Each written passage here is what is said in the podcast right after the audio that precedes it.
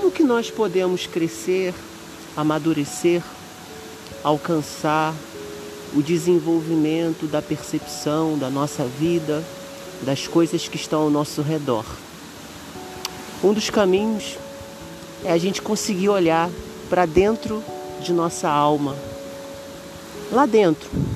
onde muitas vezes nós mesmos não queremos olhar, porque existem coisas que preferíamos não sentir, não pensar, muitas vezes até mesmo não existir. A palavra de Deus, ela nos confronta não apenas com a realidade do porvir, do pós-morte, mas principalmente com a realidade da nossa existência aqui neste tempo presente. Muitas vezes essa fé que nos coloca para o além-morte tira de nós a busca por compreender e por buscar conhecer o propósito que Deus tem para as nossas vidas nesse tempo. A palavra de Deus diz que essa vida que agora vivemos na carne, precisamos aprender a viver pela fé no Filho de Deus. E o Filho de Deus é justamente aquele que abriu mão do transcendente, ou da transcendência, ou da do, do mundo espiritual, não quis por usurpação ser igual a Deus, tomou o caminho inverso do caminho de Adão e Eva, que foi justamente o caminho de abrir mão de ser Deus e se tornar humano, humano, humano, dentro das suas limitações, mas também dentro da sua potencialidade de se tornar propósito de Deus. O nosso ser que respira, o fôlego colocado dentro dos nossos corações pelo próprio Deus, é o mesmo fôlego que o salmista no Salmo 150 diz que deve louvar ao Senhor, é convidado a louvar ao Senhor. É o mesmo fôlego que nos desperta para compreender os frutos do Espírito e vivenciar esses frutos. É o mesmo fôlego que nos mostra o caminho da verdade e nos direciona para aquilo que Deus tem para nós, neste tempo e no porvir.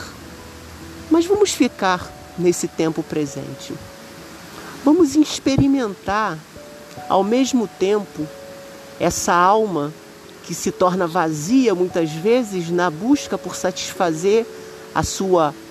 potencialidade ou a sua propensão à queda, ao material, ao desejo da carne, mas ao mesmo tempo essa alma que se abre para o infinito, para o eterno, para a transcendência. Nesse conflito que não deve haver necessariamente um equilíbrio, mas esse conflito que deve fazer com que cada um de nós tome uma decisão, a decisão mais importante da nossa vida.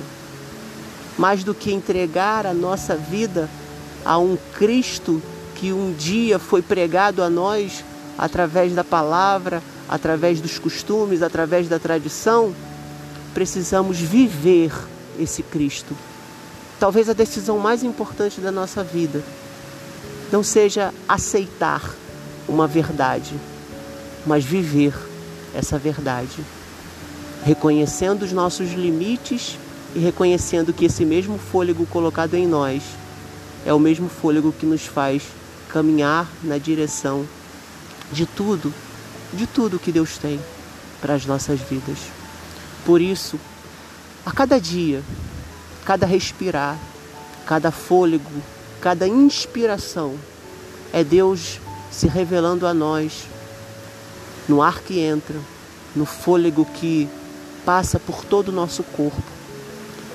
E isso tudo volta para Ele em adoração, em sacrifício de louvor, no amor ao próximo e na esperança de que um dia, um momento, a eternidade se transformará em algo nunca, nunca duvidar, que nunca duvidaremos e que sempre viveremos uma eternidade. Por isso,